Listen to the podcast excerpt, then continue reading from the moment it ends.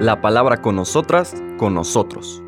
Una reflexión de la palabra cotidiana en diálogo con el acontecer de la comunidad universitaria.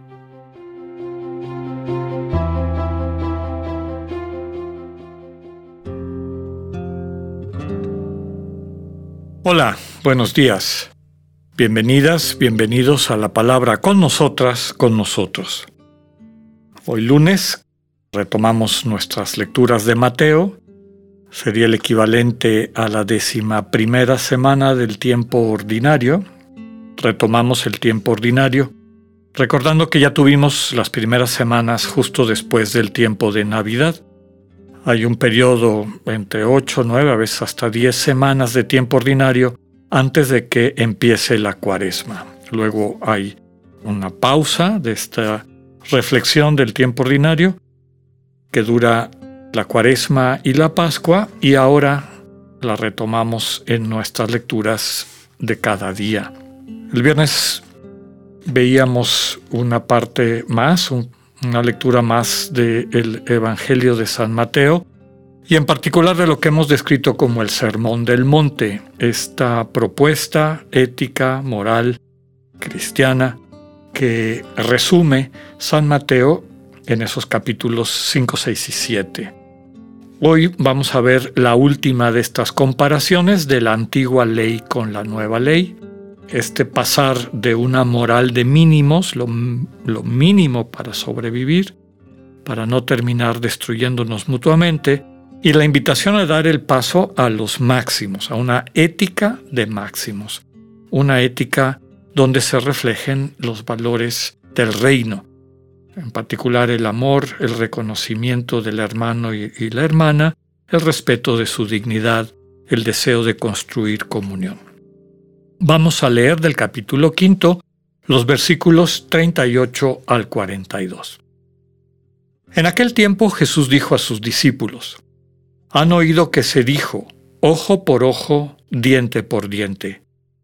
Pero yo les digo que no hagan resistencia al hombre malo.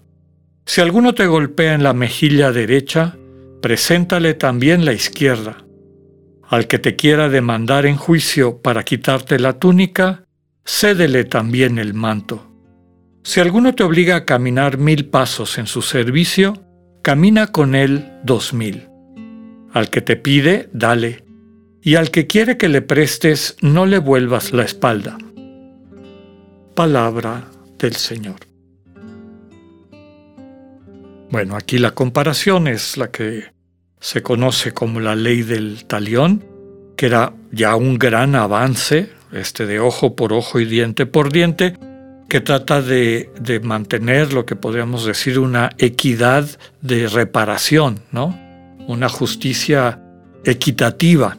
Si me quitan un ojo, pues que el otro eh, de su ojo, si me quitan un diente, pues que el otro pierda su diente, ¿no? A diferencia de lo que era antes, en lo que podríamos llamar una ley de la selva.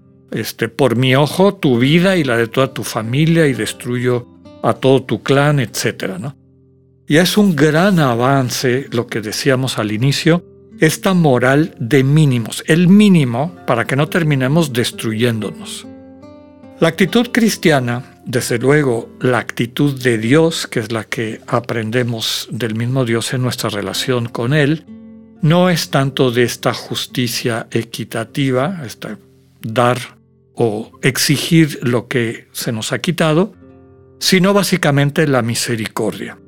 Tener un corazón para acoger a la persona que la está pasando mal o a la persona con la que estamos interactuando. Hay que dar este paso de una moral de mínimos a una ética de máximos. Lo primero que tendremos que decir es que la clave para todo esto es el discernimiento y el amor desde el corazón. Para un auténtico discernimiento y para amar correctamente, tenemos que aprender a hacer el vacío, el silencio interior que nos permite tomar distancia del ego y de la manera como nos lleva a interactuar con los demás. Normalmente de ahí surgen nuestros deseos de venganza, una defensa podríamos decir malsana o distorsionada de la propia persona y de su seguridad, cuando nos vamos vaciando del ego y vamos encontrando el fondo de nuestra conciencia, es decir, nuestra capacidad espiritual que se traduce en la posibilidad de entender cómo está la persona que tengo enfrente y cómo puedo ser una buena noticia, cómo le puedo ayudar a crecer a la persona que tengo enfrente, entonces el discernimiento se hace posible.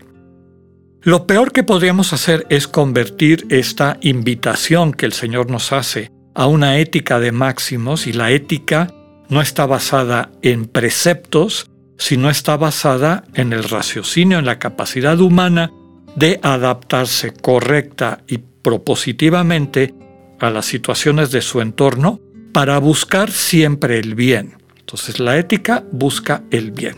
La moral también, aunque la moral está más vinculada a preceptos.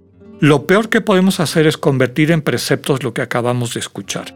No son mandamientos que Dios nos dio, son invitaciones para que podamos entender el contraste. Por ejemplo, yo les digo que no hagan resistencia al hombre malo. Bueno, si ese, fuera el caso, pues viviríamos nuevamente en la ley de la selva. Necesitamos, en el sentido etimológico del término, un régimen de policía, es decir, donde se defienda a los más débiles, donde se atienda a las necesidades de la persona. Por lo tanto, a una persona o un individuo que está causándole daño a la sociedad, a su entorno, desde luego que hay que ponerle límites. Aquí la clave es que esos límites sean constructivos, que esos límites le ayuden a crecer, que finalmente lo que busquemos es la incorporación de absolutamente todas las personas en la comunión humana, en esta familia a la que Dios nos invita. ¿no? no vamos a resistir a la manera del mundo a estas situaciones. No vamos a aplicar la ley del talión o una peor todavía, ¿no? Pero sí vamos a poner límites que son necesarios para que todas las personas crezcan en mutualidad, en respeto unas por otras, ¿no? Si alguno te golpea en la mejilla derecha, preséntale también la izquierda. A veces corresponde. Y me ha tocado muchas veces que la sorpresa que causa a las personas una actitud de no violencia les ayuda a crecer, sacude sus conciencias y va transformando su conducta cuando ven otras posibilidades de interactuar con los demás. La perplejidad que les deja no verse tratados como ellos tratan les ayuda a crecer. Pero no siempre.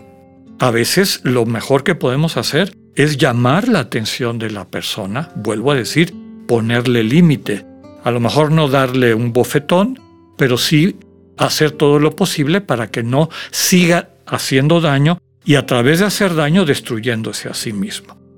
Nuevamente vemos que el discernimiento no nos podemos exentar del discernimiento.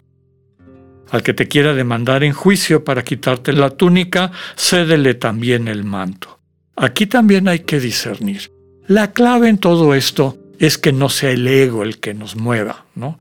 Que en paz y en tranquilidad y sobre todo tomando en cuenta el momento, la situación, la necesidad de la hermana y el hermano, tomemos decisiones, interactuemos con ellas y ellos de una forma constructiva. A veces toca, pues eso, ¿no? Ser generosos y decir yo no quiero un conflicto. Si a esta persona le parece tan importante esto que me está pidiendo o que está exigiendo y no veo que le va a hacer daño, pues no solamente eso, les doy otra cosa.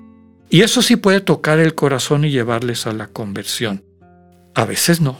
Sobre todo personas muy centradas en su egoísmo, tenemos que tomar una postura fuerte, tal vez no agresiva, destructiva, pero sí clara, esto que estás haciendo no está bien, no es justo, no ayuda a la construcción de la comunidad.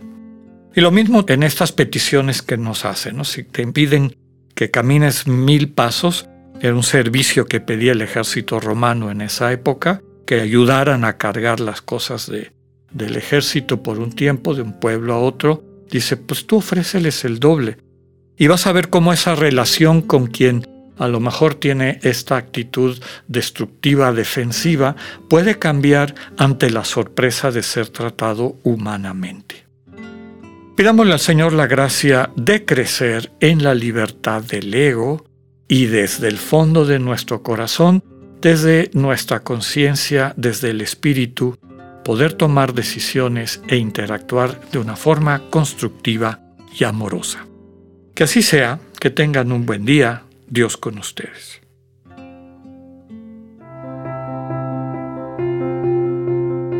Acabamos de escuchar el mensaje del Padre Alexander Satirka. Escúchalo de lunes a viernes a las 8.45 de la mañana por radiveroleón.com o a través de nuestra app gratuita para iOS y Android. Radivero León, no todo está dicho.